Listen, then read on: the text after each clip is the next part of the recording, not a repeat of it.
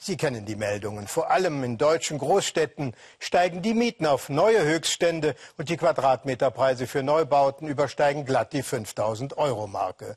Wohnen in den eigenen vier Wänden wird zum unerfüllbaren Traum. Aber das ist alles nichts gegen das, was sich zurzeit in New York abspielt. Central Park West gefällig, 65 Millionen Dollar für ein Apartment, immerhin mit Parkblick. Für 80 Quadratmeter zahlt man umgerechnet 4.500 Euro Miete. New York baut für die Superreichen aus Russland, China, Südamerika, aber auch aus Europa, die im Big Apple ihr wie auch immer gemachtes Geld verstecken. Da bleibt selbst New Yorks schon sehr gut verdienende Mittelstand nur die Flucht raus aus der Stadt. Die Superreichen zerstören die gewachsene Sozialstruktur. Markus Schmidt.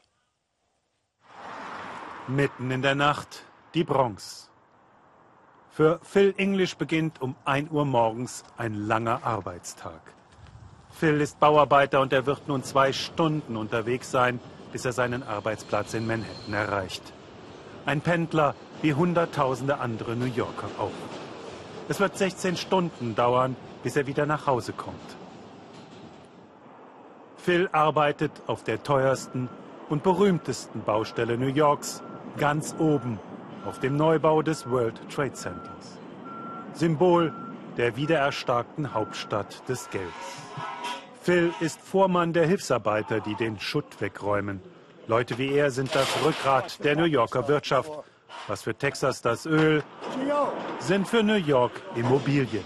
Job und Geldmaschine für die Menschen und für die Stadtkasse. Viel wichtiger als die Wall Street. Raum schaffen für Unternehmen und Menschen vermieten, verpachten, verkaufen, möglichst teuer. Das neue Wahrzeichen an der Südspitze Manhattans wird alles überragen, auch bei den Kosten. Vier Milliarden Dollar haben die Investoren aufgebracht. Phil macht als Vormann 50 Dollar die Stunde nicht schlecht, aber mit drei Kindern in der Ausbildung braucht er jeden Cent. In New York, you have to work a lot. In New York musst du viel arbeiten. Die Stadt ist hart. Ich habe meine Töchter an einem privaten College. Das kostet. Könnten Sie sich da unten eine Wohnung leisten? Hätte ich keine Kinder vielleicht. Da musst du richtig viel Kohle machen, um dir Manhattan leisten zu können. Gennady Peripada stammt aus Kiew. In New York ist er Fachmann für Manhattan und für Millionäre, die Russisch sprechen. Er ist Makler und seine Kunden stammen aus Usbekistan, Kasachstan, Russland und der Ukraine. Gennadys Firma hat gerade dieses Penthouse exklusiv an Land gezogen. Kostet nur 15 Millionen Dollar. Vor einem Jahr war es noch für die Hälfte verkauft worden. Die Preise spielen verrückt, sagt er, aber seine Kunden seien auch verrückt nach New York. Namen nennt er nicht.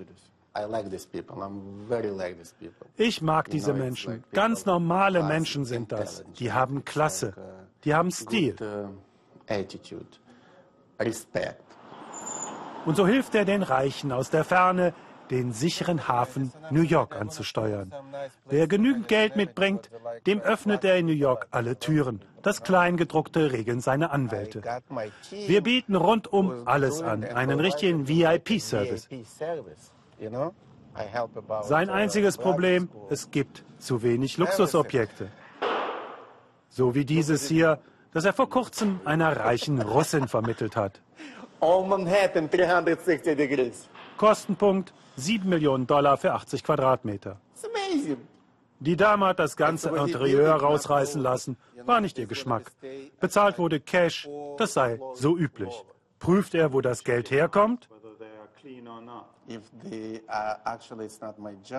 Nein, das zu prüfen ist nicht mein Job. Ich bin Makler. Wie soll ich meine Kunden überprüfen? Die wollen doch, dass ich für sie schöne Wohnungen aussuche. Wohnraum ist knapp, Wohnraum ist teuer. Ben Pinder, Tochter Lilly und seine Frau Molly leben in 40 Quadratmeter. Das Kind schläft bei den Eltern und die Küche ist zugleich auch Wohnzimmer. Wenn im April Lillys Geschwisterkind kommt, stehen harte Entscheidungen an. Für eine größere Wohnung, etwa 80 Quadratmeter, müssten Sie hier mindestens 6000 Dollar bezahlen. Sie lieben diese Gegend hier in Brooklyn. Sie fühlen sich wohl in der Nachbarschaft. Aber mit dem zweiten Kind werden sie sich das nicht mehr leisten können. Die Rechnung ist simpel. Zwei Kinder im Kindergarten macht 2500 Dollar, plus Wohnung macht 5000 Dollar, bleiben noch netto 1500 Dollar zum Leben. Dabei haben beide gute Jobs, verdienen zusammen mehr als 100.000 brutto. Das ist schon verrückt. Wir verdienen wirklich gut und trotzdem reicht es hinten und vorne nicht.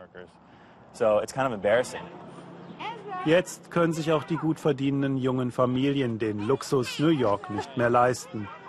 Der neue Bürgermeister verspricht Abhilfe, 200.000 bezahlbare Wohnungen in vier Jahren. Zu spät, zu wenig. Ja, es soll sich was ändern in New York, aber für uns kommt das zu spät. Unser neues Kind kommt doch schon in sechs Wochen. Manhattan verändert sein Gesicht. Erst wurden die Schwarzen und die Hispanos rausgedrängt, nun folgt die Mittelschicht. In Szenevierteln wie um die Christopher Street sind die Häuser längst von Spekulanten aufgekauft. Die alten Mieter werden mit rüden Geschäftsmethoden aus ihren Häusern vertrieben. Und wenn gebaut wird, dann sind es neue Luftschlösser wie dieses, immer höher, immer exklusiver, abgehoben vom Rest der Welt. Jeder, der hier gekauft hat, hat mindestens zwei, drei Wohnungen. Manche haben sechs. Das ist völlig normal. Die Leute bleiben ein, zwei Monate in der Stadt. Und das gehört zu New York, ist Teil seiner Vitalität. Diejenigen, die es geschafft haben, kommen hierher und die, die es nicht schaffen, müssen sich halt was anderes suchen. Mitleid darf man in New York nicht erwarten. New York hat so etwas Besonderes, man kann davon nicht lassen. Also und wenn du dann gehen musst, dann fühlt sich das an, als hättest du versagt und verloren.